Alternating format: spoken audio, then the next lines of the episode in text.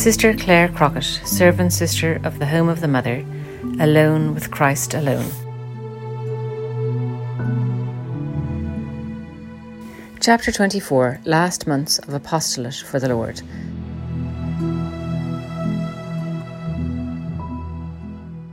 The servant sisters and candidates of the community of Playa Prieta were in the chapel before our Lord in the Blessed Sacrament. Sister Clare stood in the front, exhorting her sisters to ask Our Lady, the Queen Mother, to intercede for them before her Son, the King. She had been asked to prepare the silent retreat that month.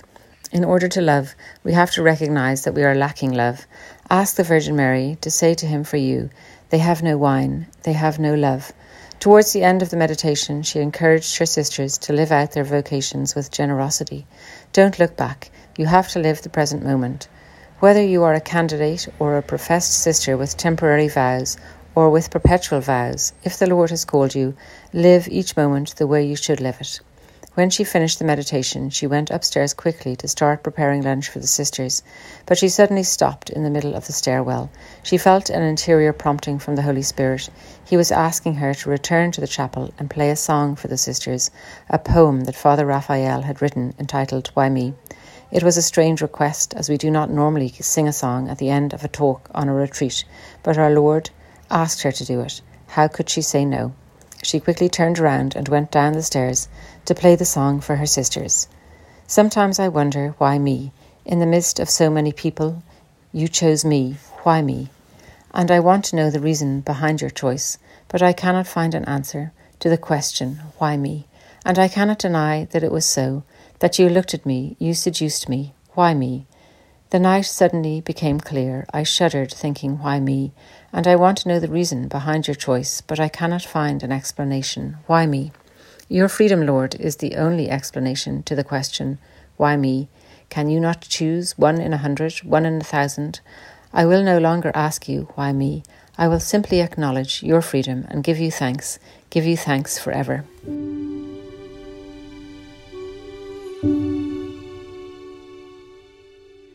When the retreat came to an end on that Sunday of the month of January, the sisters and girls shared their experiences.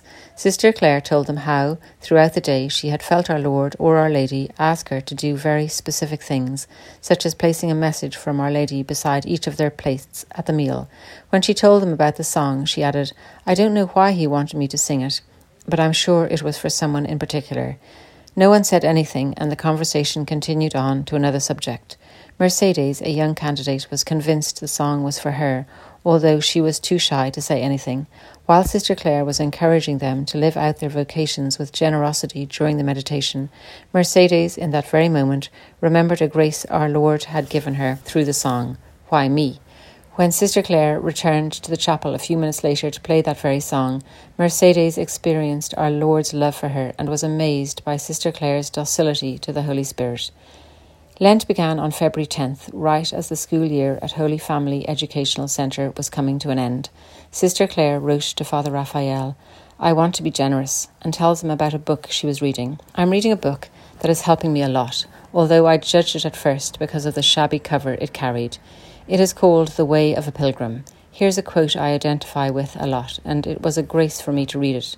There are times when I feel a strong desire to enter into myself. I experience that prayer stirs my heart, and I need calm and silence to let this flame rise freely within me. The author also speaks of trying to make our life like breathing the name of Jesus, continually repeating within me, Lord Jesus Christ, have mercy on me. That's where we are, Father. She treated the Lord with great intimacy and trust. These days in prayer, the Lord is helping me to put everything before Him to talk things over with him, to mourn my miseries and weaknesses with him. She began to use Blessed Anne Catherine Emmerich's Visions of the Passion of Christ to meditate during prayer. She wrote to our Lord, I will never be able to understand the depths of your humility, especially during the Passion. At the same time, she continued to work intensely to conquer the souls of young people for Jesus Christ.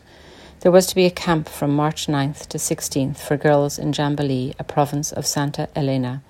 In the same email to Father Raphael from February, she writes, I always try to make it clear to them that I am a simple instrument and that tomorrow I could die or go somewhere else. The leader of the camp that year would be Catalina, the young 23 year old who had recently converted. Sister Clare's role was to support and guide Catalina and the other girls who would be camp counsellors. The motto that year would be a quote from St. Maximilian Kolbe Conquer yourself, and you will conquer through the Immaculate Heart.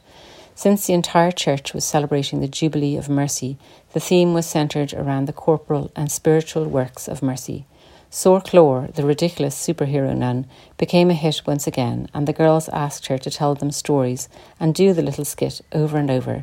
She was glad to respond to our Lord's call to make use of her humour to brighten spirits. When the older girls were preparing the arts and crafts activities one day, Sister Clare came over and sat down with them. It was obvious she was relieved to be able to rest a while.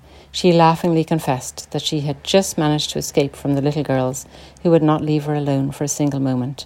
The older girls chuckled and remarked, Sister Clare, seriously, we don't know how you do it. Shortly afterwards, the little ones found her hiding spot and they came running towards her, screaming her name. They sounded like an obnoxious recording on repeat Sister Clare! Sister Clare! The older girls were about to tell them to leave Sister Clare alone, but Sister Clare laughed and moved her hand as if to say, Don't worry. She patiently went running off with the little ones to play. The group discussions one day were to be about purgatory, but some of the camp counsellors found it difficult to explain the subject and wanted to change it.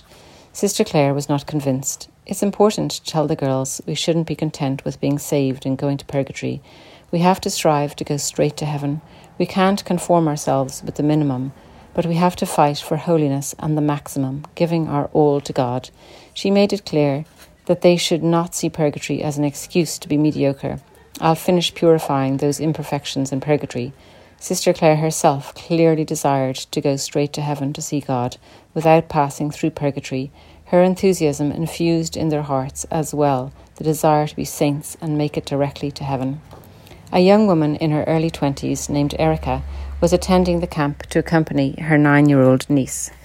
She had been a member of the Home of the Mother for many years, but had recently fallen away from the practice of the faith as she was talking to a friend, Sister Clare came up to her with a guitar. I'm going to dedicate a song to you. She sat and sang a song entitled I Confess. The words of the song say, among other things, I confess to all here present that I have received more than I have given, that it is much easier to speak than to act. At the end of the song, Sister Clare got up and said, That was for you with all my affection, because your stench is unbearable. Erica stared at her in shock. How can you say that if you don't know anything about my life? Sister Clare responded, It's enough just to look at you to know what's inside. I don't need to talk to you to know. And she walked away muttering, I have better things to do. The young woman was enraged, but Sister Clare was not at all worried. Erica had received so much from God and Our Lady, so many pilgrimages, camps, and retreats. Sister Clare knew her well and saw clearly that only something shocking would wake her up from her spiritual lethargy. That evening, the camp counsellors had organised a night game about the seven capital sins. The girls had to overcome a series of fun tests and trials that helped them to reflect on the horror of sin. Most of the girls were screaming and having a good time, but as the game advanced, Erica became more and more overwhelmed by the weight of her own sins. She went to complain to Sister Clare. This isn't a game. I don't want to play any more. Sister Clare insisted she had to continue. Erica obeyed, but was incessantly bombarded by memories of her offences against the Lord. She simply could not play. She returned to Sister Clare, who this time gave her permission to leave the game and go to the chapel, where the Blessed Sacrament was exposed. Erica sat at the very back of the chapel, not daring to look up at our Lord in the Eucharist. Sister Clare came in and sat by her side. After a few seconds of silence, Sister Clare said softly, Why can't you look at our Lord? Erica responded, I don't know, but I can't look at him. It's the shame of your sins, Sister Clare suggested. I guess. Let's do an examination of conscience. Erica weakly assented, and Sister Clare took a piece of paper with an examination of conscience and patiently explained each line. She helped the young woman to reflect and to feel sorrow for her sins. Erica began to realize how much her life was offending our Lord. At the end, Sister Clare asked her, Do you want to go to confession? There had already been an opportunity for confessions at the beginning of the camp, but Erica had not wanted to go. Yes, but if I'm going to continue the same as before, what's the point? Erica asked, overwhelmed by her weakness, although truly repentant. You don't have to think about what will come later, but what our Lord is asking of you now. You don't know if there will be an afterwards, whether this is your last camp or my last camp. Erica agreed to go to confession as soon as there was an opportunity.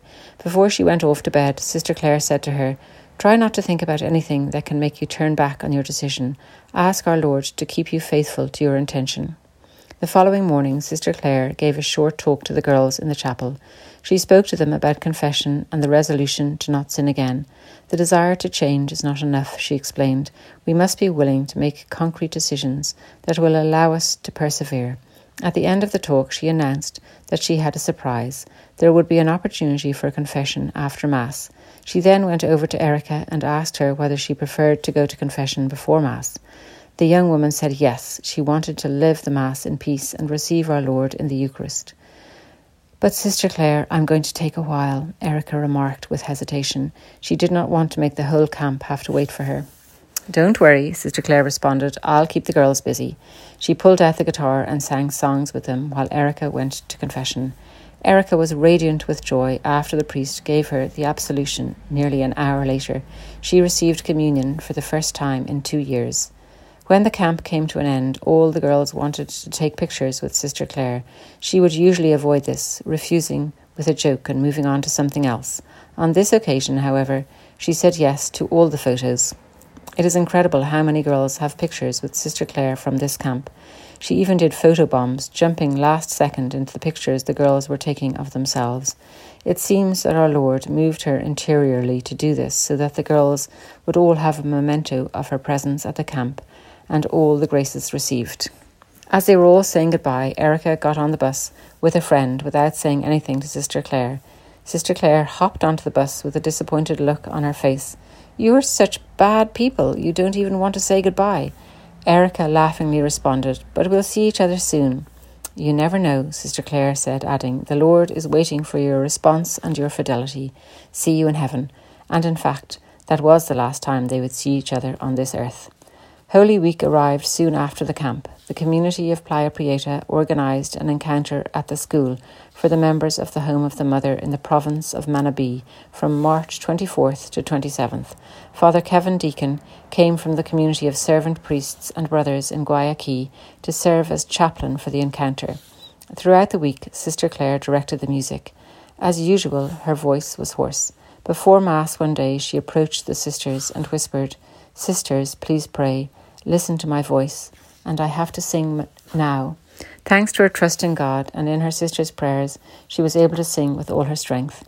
On Good Friday, there was always a three hour Via Crucis through Playa Prieta. The route chosen for the stations that year was on a difficult path with steep hills. Ora, a member of the Home of the Mother of the Youth, had decided not to go. She was not feeling well, and just the idea of spending three hours in the scorching afternoon sun overwhelmed her. Sister Clare, without knowing anything about her plan not to attend, approached her and said, Let's offer the Via Crucis for the girls in Manta. Ora had spent the year doing apostolate in her university in Manta and inviting the sisters to give talks and meetings to the girls she invited. She was trying to form a Home of the Mother group, but it was not easy. How could Ora say no to Sister Clare's proposal? Despite the constant activity throughout the Holy Week encounter, Sister Clare experienced a great desire to be with our Lord and to spend time with Him in silence. She repeated this prayer of St. Augustine O strength of my soul, enter it and prepare it for thyself, that thou mayest have and hold it without spot or blemish. We always accompany the Lord in the Blessed Sacrament at the altar of repose to keep watch with Him through the night of Holy Thursday and the morning of Good Friday. After lunch on Good Friday, quite brief because of the fast, there was free time for a nap. Sister Immaculada from the community of Chone came quickly down to the chapel to see if anyone was with our Lord. She found Father Kevin in the chapel and Sister Clare waiting for him to ask a question about the liturgy that day. Father Kevin said he had come down to say goodbye to our Lord before going to rest. Sister Clare turned to her sister and whispered, is there anyone going to stay with our Lord? Sister Immaculata responded, No. I came to see if anyone was going to stay, and if not, I would stay. Don't worry, Sister Clare said. I'll stay. Aren't you tired? Don't you need to rest? Sister Maculada asked, knowing that she had to be exhausted after the camp, the preparations for the Holy Week encounter, the lack of sleep the night before, and the long stations of the cross under the blazing sun. But Sister Clare responded firmly, No, no, I'm fine, I'll stay. This permitted her to spend time with our Lord, responding to her heart's desire, although contrary to that of the flesh. She had written in her notebook the night before, Tonight, when the Blessed Sacrament was brought here from the church, I felt within me a strong desire to be with him and not leave him here. Alone with Christ alone, she asked him what she could give him as a consolation for his sufferings in the Passion. Shortly before Holy Week, a new mission trip to Puyo had been announced, and the sisters invited the young people to be generous with the Lord. Whoever wanted to go had to sign up quickly. The sisters did not know who among them would be going. After Sister Clare's first mission trip to Puyo two years before, she had always said that she would return only if our Lord asked her to do so. It was a difficult experience in so many ways. Now, however, on Good Friday, she decided to offer herself. She asked him to take her to Puyo. She wished to present this act of love to him on that Good Friday, the day he had manifested his great love for her sixteen years earlier. Before the Easter Vigil, Sister Clare encouraged Father Kevin to sing the dismissal of the Mass. Go forth, the Mass is ended, Alleluia, Alleluia. She could not hold back her laughter when he tried. It did not come out on the right note. When he said goodbye to the sisters the following day, he thanked Sister Clare for the help with the liturgy and the songs. She joyfully responded, All for the glory of God. Changing subjects, she remarked, Father, it's such a pity that there isn't a community of servant priests and brothers here. Father Kevin smiled and exclaimed, I'd be all for it. In Playa Prieta, it was always difficult for the sisters to find a priest to come to the school and hear the students' confessions. There was not daily Mass in the village, and they sometimes had difficulties finding a Mass in the area. Sister Clare often remembered the man who had repented of his sins but died without receiving absolution because they could not find a priest who could come hear his confession. The sisters all wished the servant priests and brothers would open a community near Playa Prieta to attend to the school and the surrounding area. On the last day of the Holy Week encounter, the sisters showed a testimony of Sister Maria de Guadalupe Rodrigo, SSVM.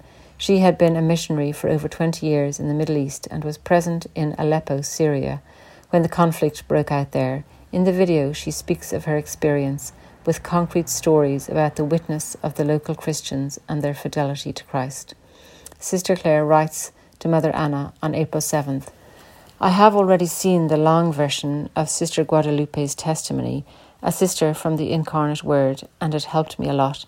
Thanks to her, I often think about our persecuted brethren and pray for them.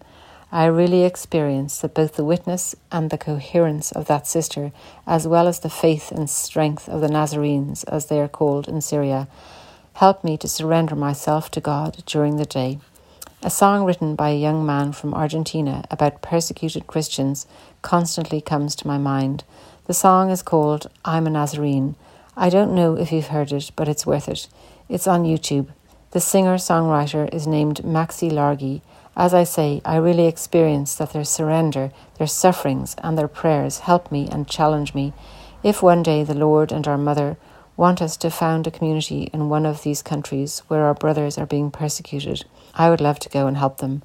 I am very happy to be a Christian and to belong to such an amazing family, the Church. She sang this song over and over again during the last weeks of her life, and it gave her great strength.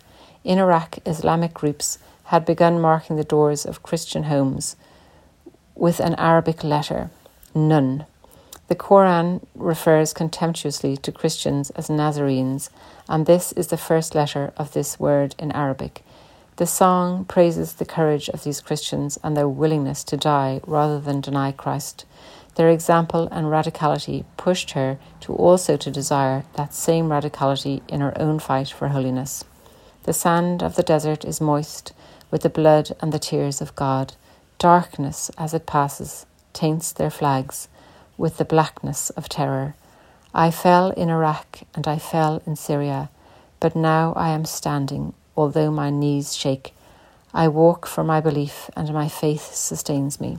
I am a Nazarene, a Nazarene. My voice carries a proclamation of resurrection, And when I die, I do not die, because my soul was marked by God with the letter Nun. A few days after Easter Sunday, Sister Clare and another sister took the girls and candidates for an outing to an isolated beach near Manta. For five of the eleven girls who went, it would be their last excursion. Maria Augusta, Yasmina, Myra, Valeria, and Catalina. Most of the girls rode on the back of the pickup, while the sisters were inside with a few of the girls. A young girl named Carolina Vera in the back of the truck received a WhatsApp message from the girl who was driving the truck. Vera, what is this? She turned to look in through the window of the truck and found Sister Clare's eyes looking into her own. She knew the message was from her. Carolina responded to the message, I don't know what you mean.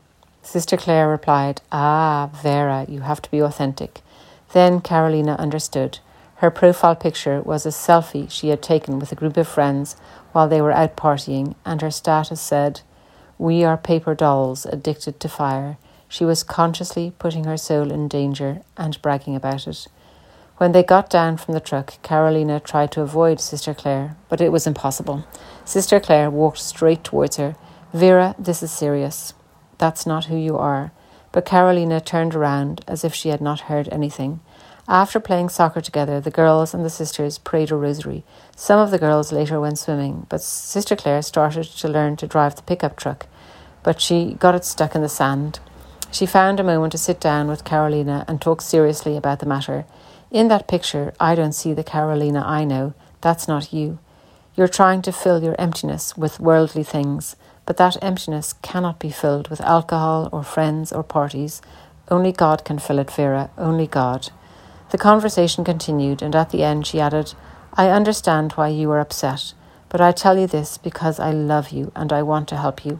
Sister Clare then took Carolina's hat off and put it on her own head. Despite Carolina's intentions to keep a straight face, she could not help but burst into laughter when she looked at Sister Clare wearing her hat.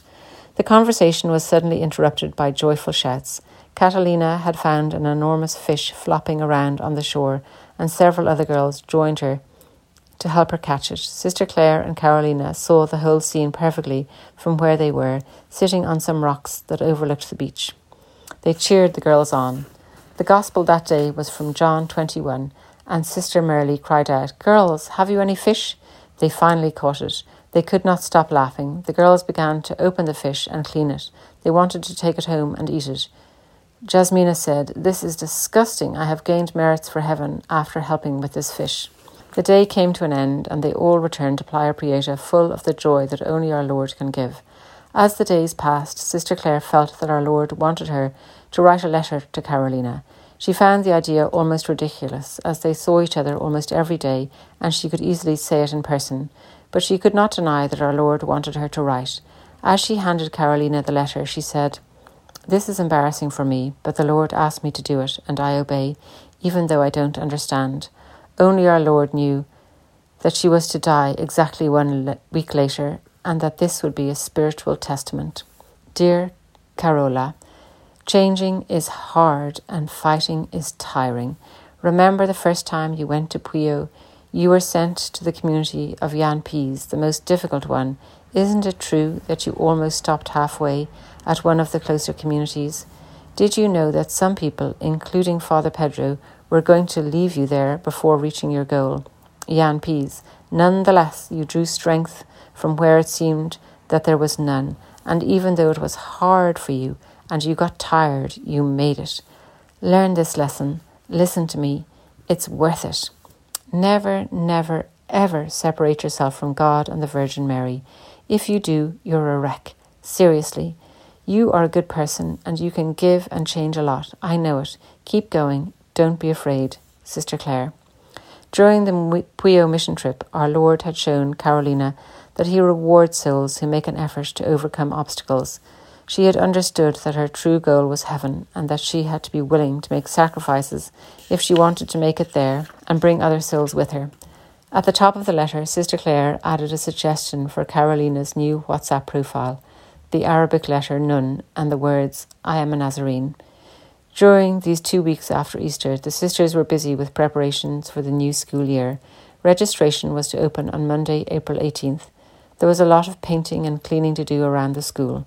Thankfully, the girls and candidates were still on vacation, and a group of them stayed at the sister's house to give them a hand with whatever was needed. The following week, our Lord would carry out the final preparation of his chosen ones before their encounter with him.